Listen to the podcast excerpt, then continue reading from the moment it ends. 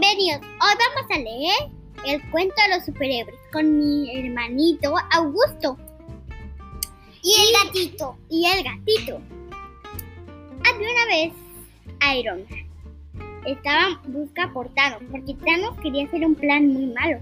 El plan era destruir la Tierra por la mitad y luego todos los planetas. Pero los superhéroes estaban ahí pues Thanos tenía un plan para los superhéroes.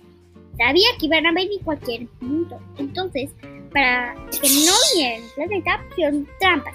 Y después vino el, el superhéroe gato. Y luego, con su mascota gato, llegaron y tocaron esa trampa. Se convirtieron en malos. De suerte, la Liga Superhéroes, niña, Batichica, Supergirl y Batman. Y también Linterna Verde Niña, Linterna Verde Niña.